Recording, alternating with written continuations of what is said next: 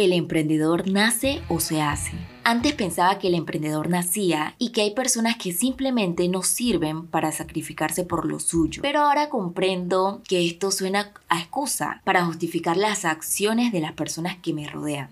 Cuando le ves un talento en algo y tú como emprendedor le dices, oye, pero ¿por qué no te abres una cuenta y comienzas a vender? Y te dicen, es que yo no nací para eso, no tengo creatividad así como tú. Suena a excusa o simplemente le falta desarrollar alguna capacidad o tal vez pasar por una crisis financiera, algo que sea su motor para emprender. Se puede aprender a emprender del mismo modo en que se puede aprender cualquier cosa en la vida. No es la genética lo que determina la capacidad emprendedora o innovadora, tampoco es la geografía, es la cultura donde el individuo está inmerso, el conjunto de comportamientos y creencias que guían sus actitudes y sus decisiones, las competencias que ha desarrollado en su proceso de aprendizaje su referente. Yo creo que soy tan inventora y emprendedora porque desde los 7, 8 años mi mamá me compraba las figuritas esas que se colocaban en los álbumes. Y bueno, yo iba de casa en casa a venderlas. Recuerdo que las vendía a 10 centavos y me ganaba un real. Eran estas láminas, no sé si se acuerdan, unas láminas que traían figuritas para los álbumes de ciencias sociales, ciencias naturales, de que el delfín y las cosas, bueno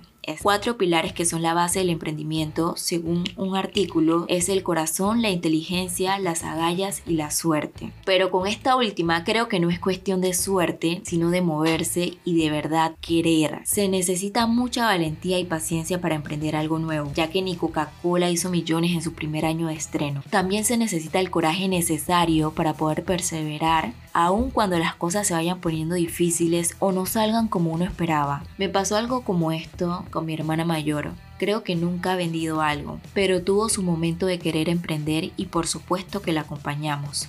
Hicimos el producto y al principio estábamos todas emocionadas, ella pensando en que sería un boom una vez tirado el producto al mercado o a las redes sociales. Yo como tengo experiencia en estos temas de, de emprender, y sé que hay que ser muy paciente. Sabía que iba a ser difícil porque así es comenzar un negocio. Es tirarse al río con los ojos vendados sin saber dónde vas a caer.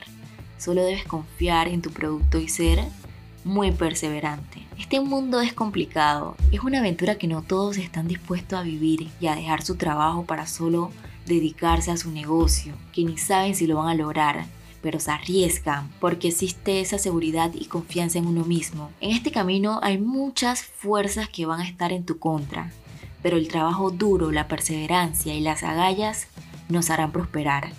Si tienes esa llamita encendida con ganas de emprender, hazlo. No te quedes en tu zona de confort que tal vez ni estás cómodo del todo. Déjate de las excusas, que si no eres creativo, que esto, que lo otro, encuentra tu motivación y hazlo. Enséñale a tus hijos desde chicos a ganarse el dinero honradamente. Crean ellos esa cultura emprendedora.